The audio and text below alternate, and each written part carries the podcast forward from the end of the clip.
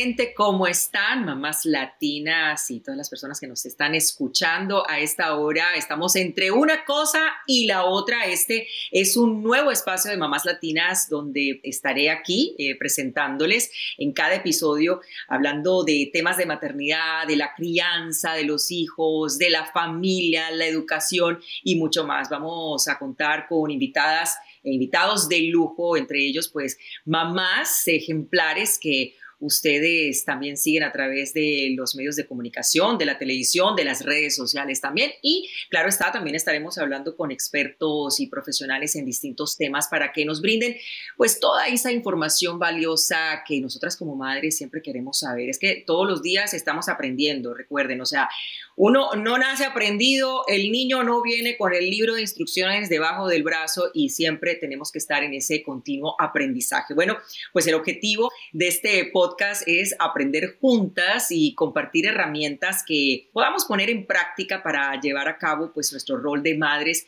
lo mejor posible. No seremos madres perfectas, pero siempre queremos ser perfectas para nuestros hijos. Yo eh, me vuelvo y me presento, soy Natalia Cruz para los que no me conocen, soy periodista, soy madre de cuatro niños. Sí, no ha sido fácil, ya voy a estar eh, compartiendo experiencias con nuestra invitada de hoy. Tengo un niño de 19 años, que ya no es tan niño, pero para mí va a seguir siendo un niño, un bebé.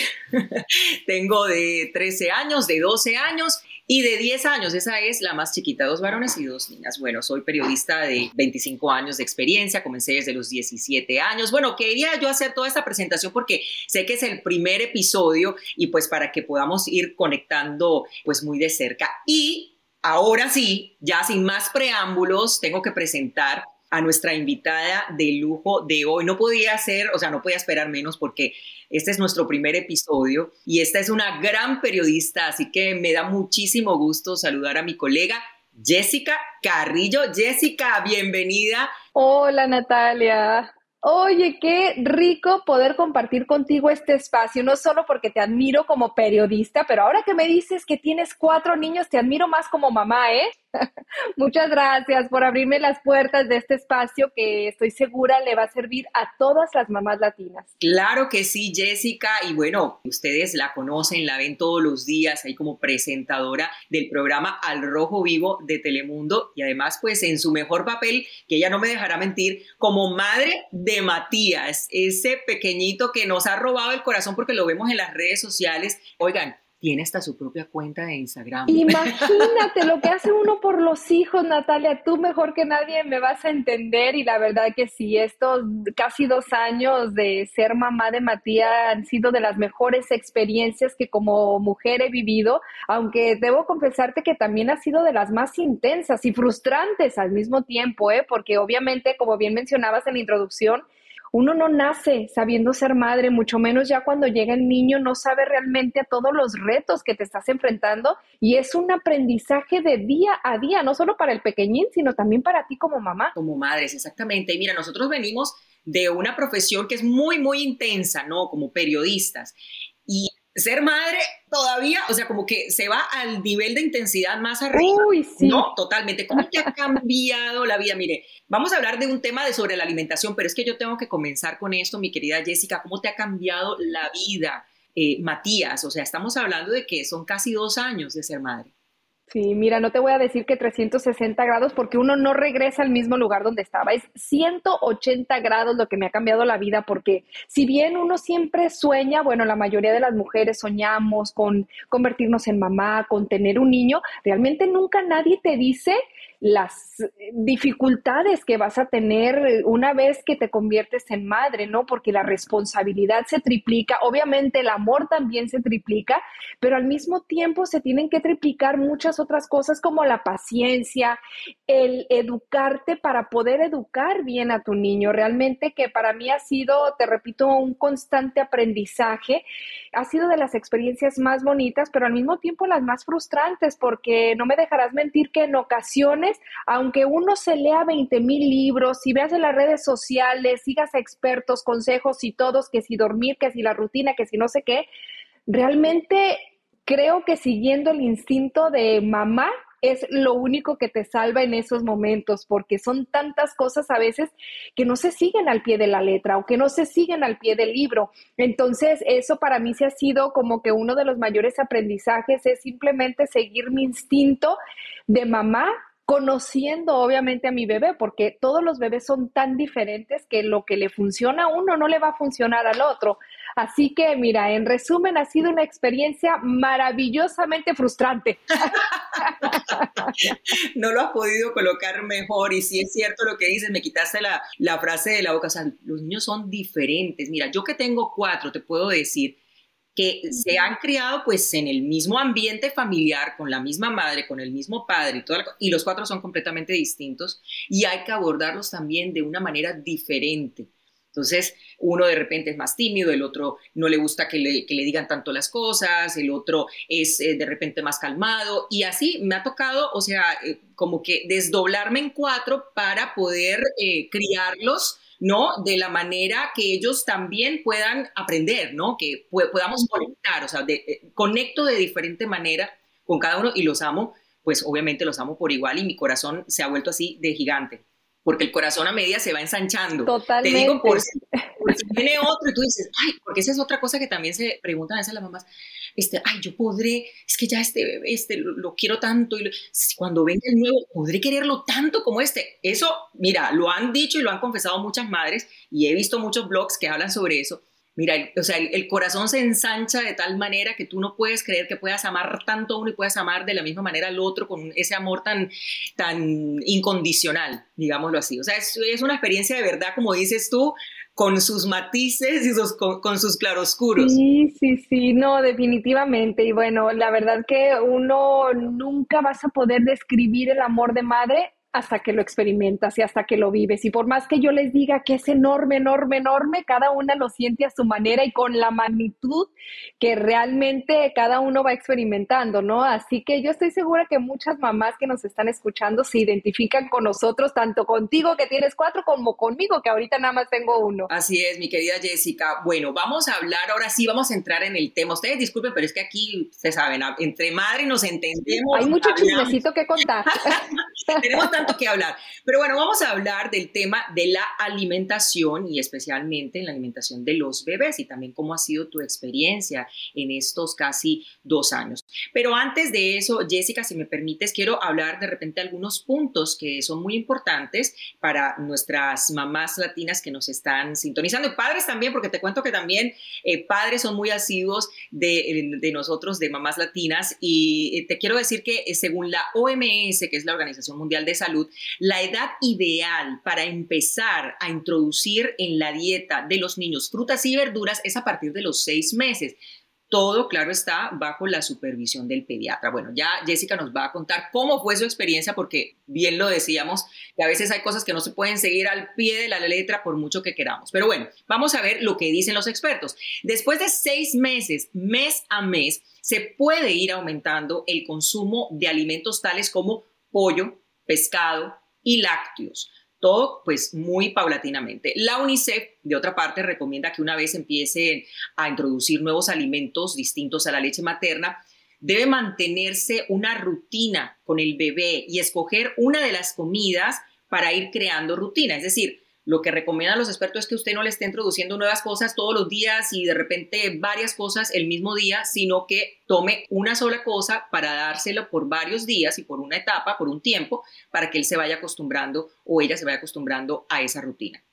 Dos o tres cucharadas serán suficientes, dicen los expertos, para iniciar con esta nueva rutina de alimentación para el bebé. También según la UNICEF, entre los 6 y 12 meses, y presten mucha atención, madres que me están escuchando y padres también, esa temporada, esa etapa es clave, es la oportunidad perfecta para introducir alimentos nuevos en la dieta de nuestros hijos, especialmente, oigan esto, las verduras, y quiero escuchar a Jessica ahorita que me cuente cómo ha hecho con las verduras. Y otra cosa también, cuanto más variedad prueben en esta etapa que estamos hablando entre 6 y 12 meses, pues mayor aceptación, dicen los expertos, va a tener el niño más adelante y también va a haber menos rechazo hacia estos alimentos nuevos. También cabe destacar que la UNICEF promueve los audiolibros para acompañar la alimentación de nuestros niños y se pueden encontrar en la página web de la UNICEF. Muy importante porque muchas veces nosotros como madres vamos a la, a la internet y buscamos, bueno, cualquiera va a la internet y va a Google y, y hay un mar de información y muchas veces no sabemos, bueno, a quién creerle y qué seguir. Bueno, pues con estos audiolibros ya la UNICEF se ha encargado de, de escogerlos y usted sabe que puede aprender a través de estas publicaciones.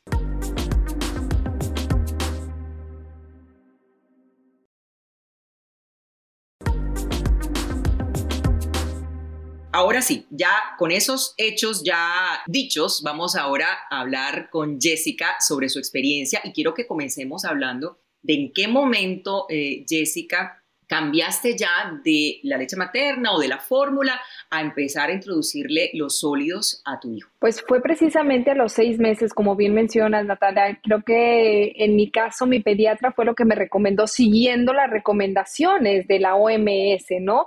Prácticamente a, a partir de los seis meses, según me explicó ella y he leído, los niños ya están preparados en cuanto a su metabolismo para comenzar a recibir estos sólidos. Entonces fue a partir de ese momento que yo le empecé a dar y mira, le di de todo yo realmente no me esperé que si a los nueve meses o al año para introducirle, que si los lácteos o el, pescado, yo le fui dando todo y obviamente viendo la reacción que él tenía, sobre todo a ver si no tenía una reacción alérgica a ciertos alimentos, ¿no? Que eso es lo más importante, por eso la importancia de lo que tú mencionabas, que hay que darle un alimento primero, ver, dárselo por unos tres días para ver si no le causa alguna reacción.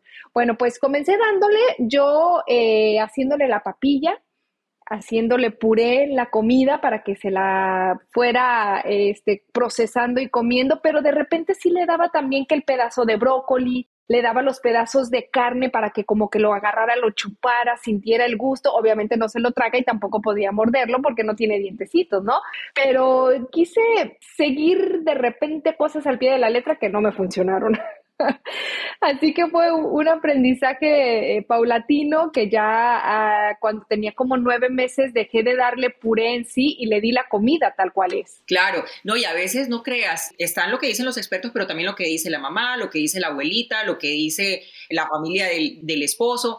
Y entonces ya a veces uno también dice, bueno, porque a mí me acuerdo en aquella época, con mi primer hijo, ya hace muchos años atrás, bueno, mi, mi, primer hijo tiene 19 años, me decían, no, es que desde los tres meses ya tú tienes que darle frijoles. Y yo, pero, ¿cómo frijoles?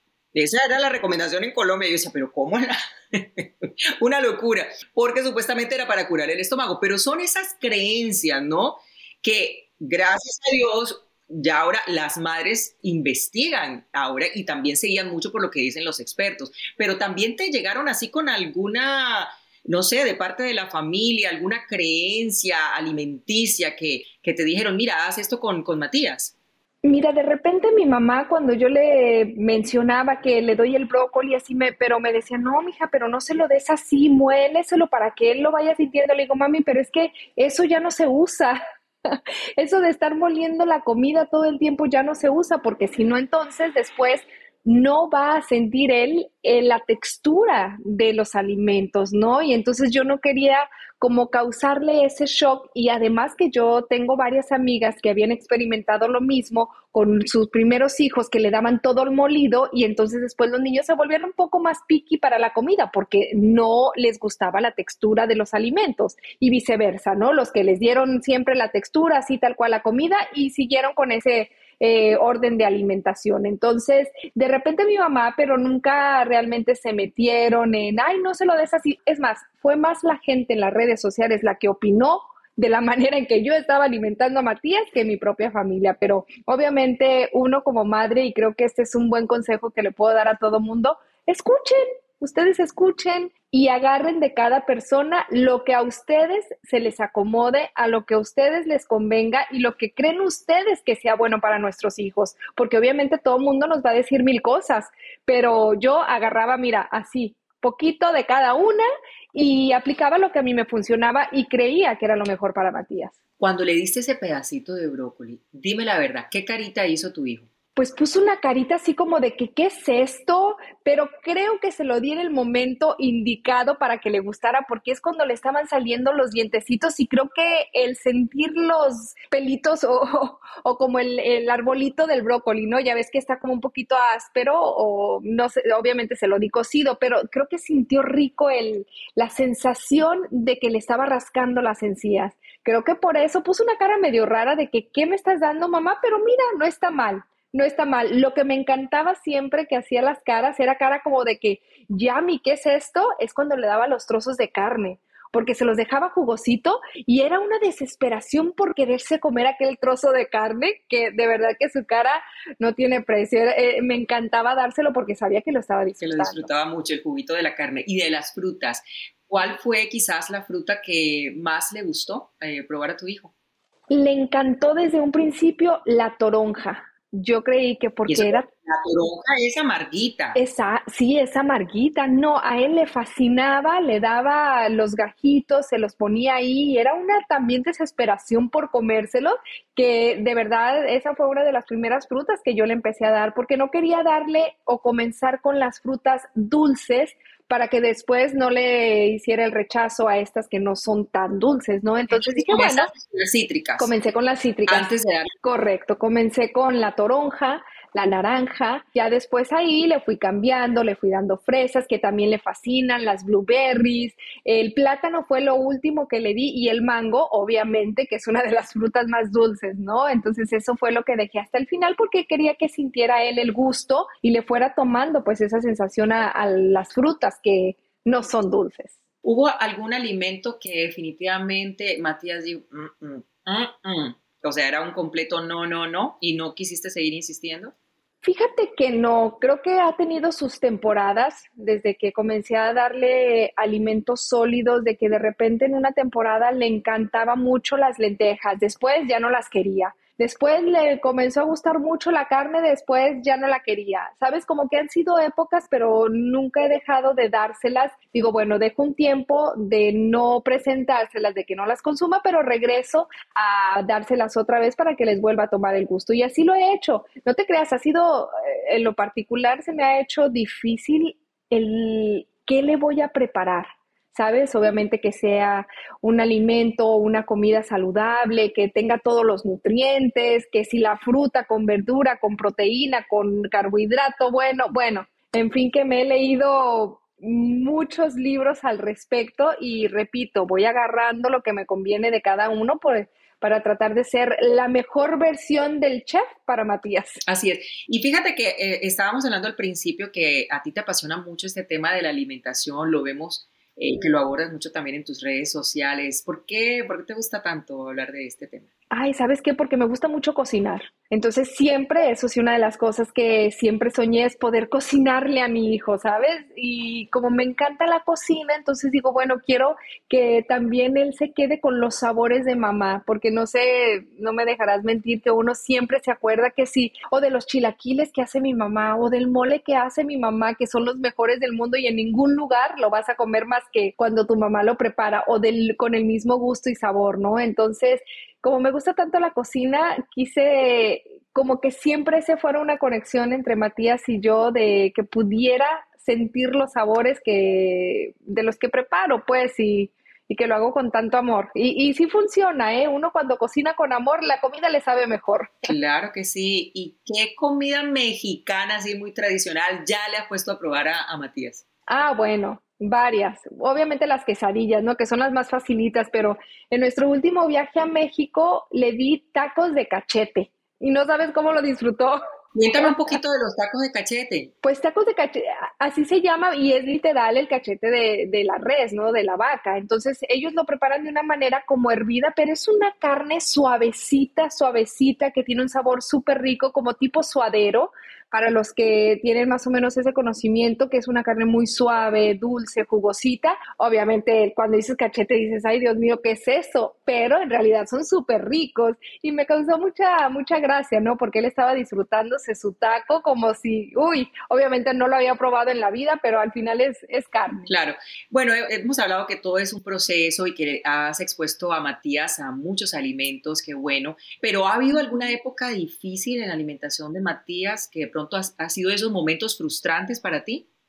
Sí, yo creo que ha sucedido a, a, partir del año y medio, porque antes, uy, comía de todo a todas horas, sus snacks, comía súper bien, no tenía ningún problema con eso, pero de repente a partir del año y medio ay, ya no quiere comer y eso, eso me desesperaba mucho al principio porque de repente no quería desayunar nada y yo decía, pero ¿cómo se va a ir a, la escuelita sin desayunar? Entonces al ratito le va a dar hambre y obviamente no voy a estar yo ahí para insistirle o darle alguna galletita o darle fruta o lo que sea. Eso me desesperaba bastante hasta el punto que de repente siento, analizando todas las cosas que que también lo llegué a desesperar a él, ¿sabes? Como que al desesperarme yo, lo desesperaba él y nos desesperábamos los dos y llegábamos al punto de que no íbamos a ningún lado. Ni él quería comer y yo insistiéndole, obviamente no era una muy buena combinación. Entonces, después yo creo que de varios días que analizándome yo le decía a mi esposo, pero, pero ¿qué hago? ¿Qué estoy haciendo mal? ¿O, o cómo puedo hacerle para que coma sin que lo force a, a comer, ¿no? Y llegamos a la conclusión de que obviamente es su niño, va a pasar por estas etapas que a veces ni uno a veces tiene hambre, entonces obviamente ellos también pasan por lo mismo y el no insistirle no significa que se vaya a morir de hambre, vaya, que ya comerá cuando quiera y cuando él sienta la necesidad de que su cuerpecito se tenga que alimentar.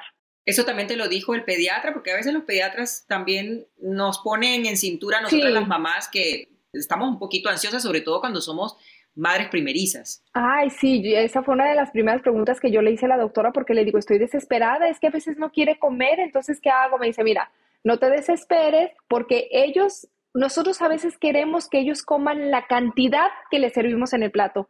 Su estómago es muy pequeño, a veces esa cantidad ni siquiera la mitad necesitan para poder llenar su estómago, entonces no te frustres, él sí tiene hambre, lo va a consumir, se lo va a comer y si un día no quiere comer o porque está enfermito o porque simplemente no quiere, no siente la necesidad de, no te preocupes, no pasa nada no es que se vaya a morir de hambre, ni mucho menos. Así que no lo forces porque si no vas a hacer el proceso de la alimentación frustrante también para él y al rato no va a querer comer porque lo va a relacionar con esta frustración de mamá de que me dice que tengo que comer.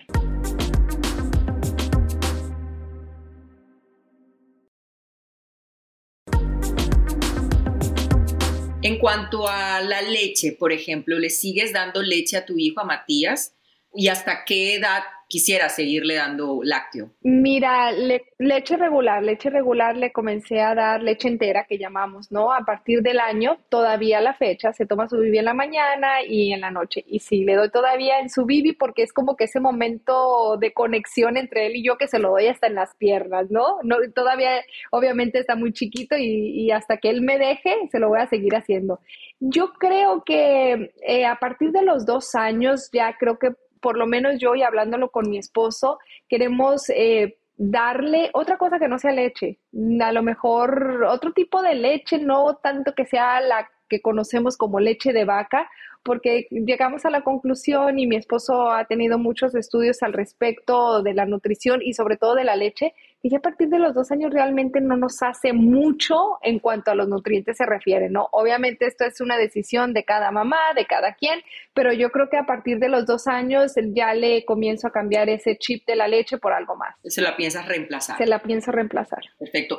Ahora hablemos de consejos para las madres primerizas que en este momento pues están lidiando con esa etapa de su bebé, de estarla introduciendo los alimentos nuevos, las verduras, que lo hablábamos que pueden ser un poquito complicados porque el bebé se acostumbra también al saborcito dulce y por eso es que tú comenzaste con sabores que de pronto eran más salados y, quizás no tan agradables para que entonces luego cuando venga lo dulce, bueno, entonces ya, ya saben y conocen de ambos. ¿Qué le dirías tú a, las madres que están lidiando con esa situación ahora? Mira, sobre todo que se informen, que lean al respecto, que vean, bueno, hay ahorita en redes sociales muchas mamás expertas en este tema de la alimentación que nos pueden dar muchos consejos. Y creo que mi consejo, que si yo me lo hubiera dado a mí misma hace unos meses, no me hubiera frustrado tanto, es que sigan su instinto, que se relajen en el tema de la alimentación, porque uno a veces quiere que los niños coman demasiado o mucho más de lo que realmente necesitan. Entonces, simplemente que se dejen guiar por ellos y no guiarlos a ellos, ¿no? El, niño al final del día va a comer lo que necesita su cuerpo y eso nos va también a nosotros tranquilizar un poco porque, híjole, de veras que yo la pasé frustrada, frustrada, frustrada. Y ojalá y alguien me hubiera dicho, no te estreses, relájate, que no pasa nada. Exactamente. Y bueno, tenemos también madres que continuamente nos están escribiendo a mamás latinas y hay varias preguntas que también tienen sobre la alimentación y te voy a expresar algunas de ellas. Por ejemplo, una pregunta es, hay mamás muy ocupadas o que no saben cocinar, ¿cómo pueden lograr esta alimentación saludable? Vuelvo a lo mismo. Vean en internet, en estas páginas ahora de las redes sociales, recetas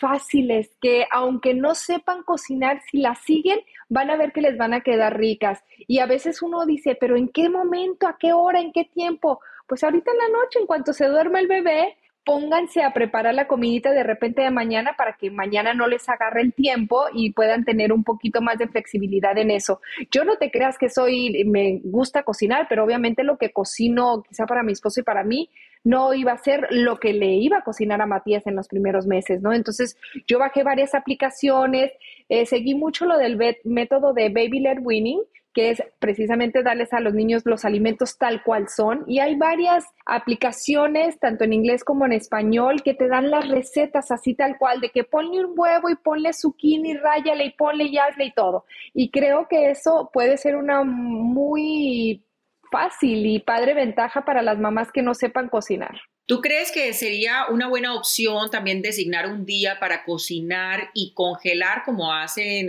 muchas madres?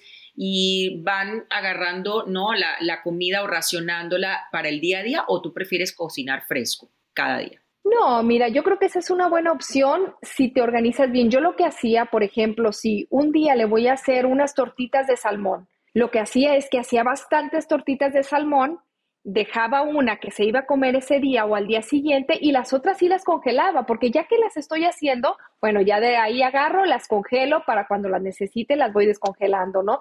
Esa es una buena opción. Quizás sea más fácil hacer eso que decir, voy a hacer en un día cinco comidas para congelar. Me explico, entonces creo que si van a cocinar un día, pues hagan de más para que puedan congelarlo y después lo utilicen, aunque no todo es rico congelarlo. Por ejemplo, este, obviamente las tortitas de pollo de salmón, eso es bueno, pero si vas a, darle un pedazo de salmón o un pedazo de pescado blanco, pues ese sí es fresquecito y al momento, sin tener que congelarlo ya cocinado menos. Claro, pero es una buena opción, como dices tú, para las madres que trabajan como tú, que también trabajas mucho, pero siempre pues estás ahí muy pendiente de todo el, el desarrollo de tu niño. De vez en cuando, no sé, usas como para practicidad, usas comida preparada, porque a veces hay madres que dicen, bueno, le hago comidita fresca o le hago comidita que yo prepare, pero a veces no tenemos el tiempo y le compran las compotitas. ¿De vez en cuando eh, compras alguna compota para el bebé, para Matías?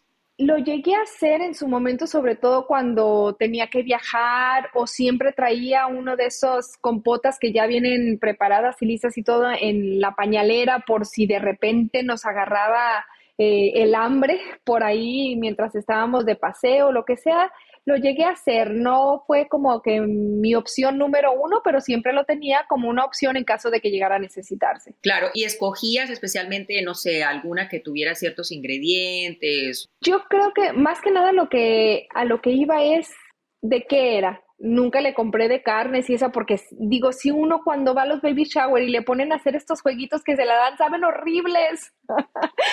¿Cómo le voy a dar eso a mi hijo, no? Entonces, era más que nada buscaba las de zanahoria o las de manzana con plátano o cosas así que por lo menos que me gustaran a mí, porque no le voy a dar algo que no me gusta. Bueno, Jessica, a ti que te gusta cocinar tanto, cuéntanos cuál es la receta favorita de Matías y cómo la preparas.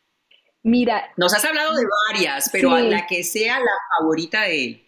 Déjame pensar, te digo que tiene sus etapas, pero bueno, una de las favoritas es el picadillo, pero el picadillo estilo cubano. Me van a decir, pero si tú eres mexicana, ¿cómo andas cocinando picadillo cubano? Pero vivimos en Miami y además yo ya lo mexicanicé, porque obviamente cada uno le pone su sazón y su gusto, ¿no? Pero es prácticamente ya sea con carne molida, de pollo, de pavo o carne molida de res, lo que sea, lo comienza a freír uno y lo importante aquí y lo más rico que va a marcar la diferencia es picar cebolla y ajo. Y cuando se esté friendo toda esa carne que ya esté casi lista, entonces agregarle ese ajo y cebolla para que se termine de freír junto con la carne. Y ya uno le, le, agrega puré de tomate o tomates cocidos, si haces una salsita, que es lo que yo hago. Hago, coso los tomates o jitomates y después eh, con un vientito de ajo lo pongo a moler y esa salsita de jitomate es la que le agrego a la carne y le agrego también unas aceitunas y un poquito de orégano también para darle sabor, obviamente sale al gusto. Y eso le gusta mucho a él porque siente el saborcito de la carne, pero no es la carne reseca porque ya con esa salsita le da un sabor bastante jugosito y mira, hasta se me hizo agua la boca, ¿eh? No, ya tengo hambre, Jessica. Sí, sí, sí, hablando aquí de comida más nos da. Qué delicia. Bueno, pues sabemos que Matías tiene comidita rica todos los días, sin duda alguna, porque pues le fascina cocinar. Ojalá se me pegue algo a mí. Yo todavía estoy en ese proceso de que hago algunas cositas, pero no soy muy diestra en la cocina. Pero me encanta, me encanta la buena alimentación también. Otra cosa también muy importante que me gustaría preguntarte antes de que ya terminemos nuestro podcast es las bebidas con las que acompañas la comida para, para Matías. Mira, hasta el momento solo agua. Agua y le gusta mucho el agua, toma mucha agua. Y miren, yo no soy experta, pero soy mamá y siempre busco lo mejor para mi hijo. Y yo la mejor recomendación que le puedo dar a las mamás, hablando de alimentación, es que le eviten el azúcar a toda costa en algún momento de su vida, ya sea cuando tenga dos, tres, cuatro años o lo que sea, obviamente va a estar expuesto al dulce, que sea los pasteles cuando vayan a fiestas, a los dulces que les dan en Halloween y obviamente no lo vamos a tener en una burbuja para que esté aislado de estos alimentos con dulce, ¿no? Pero mientras nosotras las mamás se lo podamos restringir, va a ser mucho mejor para ellos porque acuérdense que el azúcar es una de las peores adicciones que uno le puede dar a los niños. Es incluso hasta más peligrosa que la misma cocaína, más adicta que la cocaína, ¿no? Entonces, con eso en mente, traten de evitarle a toda costa. Que si por ahí se lo encuentran o alguien le dio un dulce, bueno, pero lo que ustedes puedan controlar, no les den azúcar, por favor, no les den juguitos esos que si de manzana, que si de naranja, porque son los que más azúcar tienen. En verdad, infórmense en esto, es el mejor consejo que les puedo dar. Tú no sabes a mí el patatús que me da cuando yo veo a los niños que agarran la Nutella y que son niños chiquitos, menos de dos años, y las mamás le dan la Nutella y los dejan que agarren el pastel y se lo coman como si fuera cute.